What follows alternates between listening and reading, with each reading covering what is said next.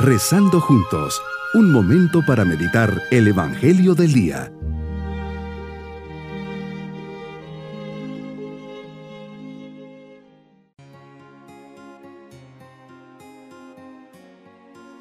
Un especial saludo y mis oraciones en este día 3 de junio, festividad de Santo Tomás Apóstol.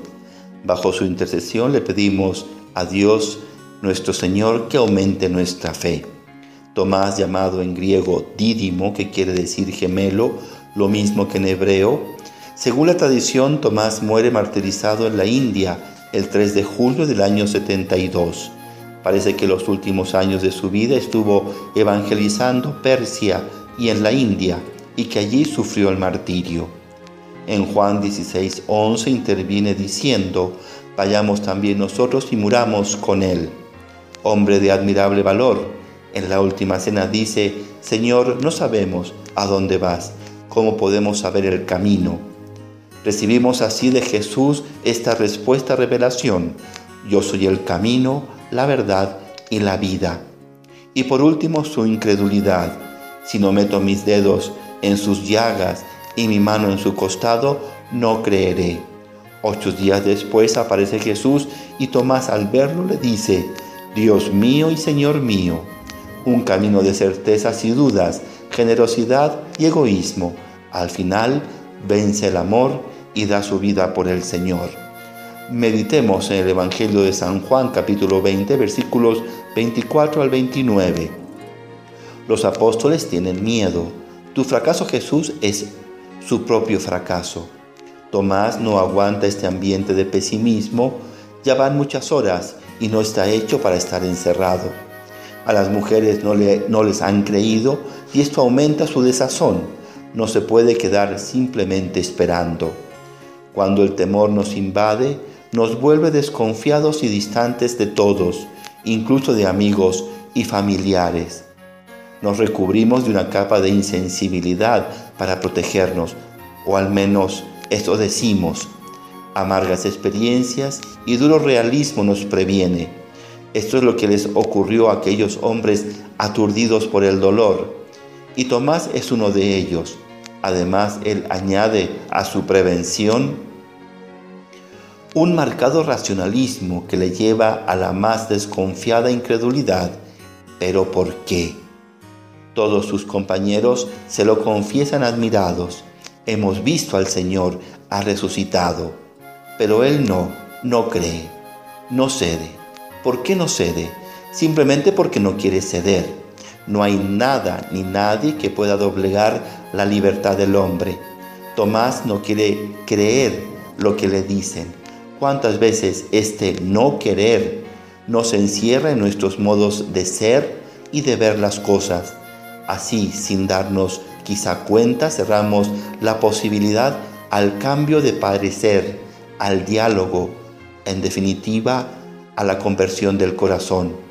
Lo peor es que vivir encerrados en la propia posición no permite que tu gracia, Señor, actúe purificando nuestra sensibilidad y nuestras heridas interiores. Jesús, eres el Mesías, eres el Señor. Me acerco a ti con confianza a pedirte ayuda en las necesidades temporales, pero especialmente en las espirituales.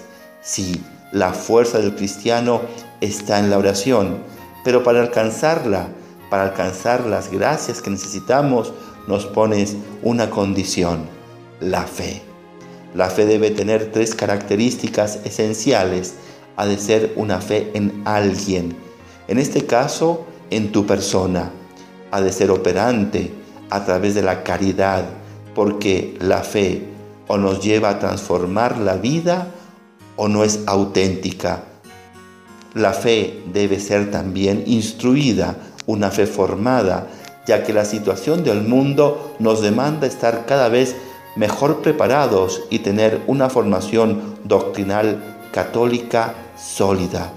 No nos pase que nos quedemos con una fe de quinceañeros, de quinceañeras, sino que la fe vaya creciendo también con nuestra edad Qué importante es esto, Señor. Quizá también nosotros escuchemos en este momento tu reproche. dirigido a Tomás, no sigas dudando, sino cree. Digámosle pues en nuestra oración, creo, pero aumenta mi fe y haz que haz de ella una fe viva, radiante, valiente e instruida. Señor mío y Dios mío, yo creo en ti. Mi propósito en este día es hacer dos actos de abandono y confianza en Dios, no pedirle pruebas y vivir mi fe en comunidad. Mis queridos niños, Dios toca la puerta de nuestra vida, nos invita a creerle siempre, no dudar de Él y saber que siempre está cerca de nosotros en medio de, de su gloriosa resurrección. También nos muestra un cuerpo con las llagas de la cruz. Nos dice que tuvo que padecer en lo humano y ese dolor lo tendrá que llevar consigo. Y nos vamos con la bendición del Señor. Y la bendición de Dios Todopoderoso, Padre, Hijo y Espíritu Santo, descienda sobre nosotros. Bonito día.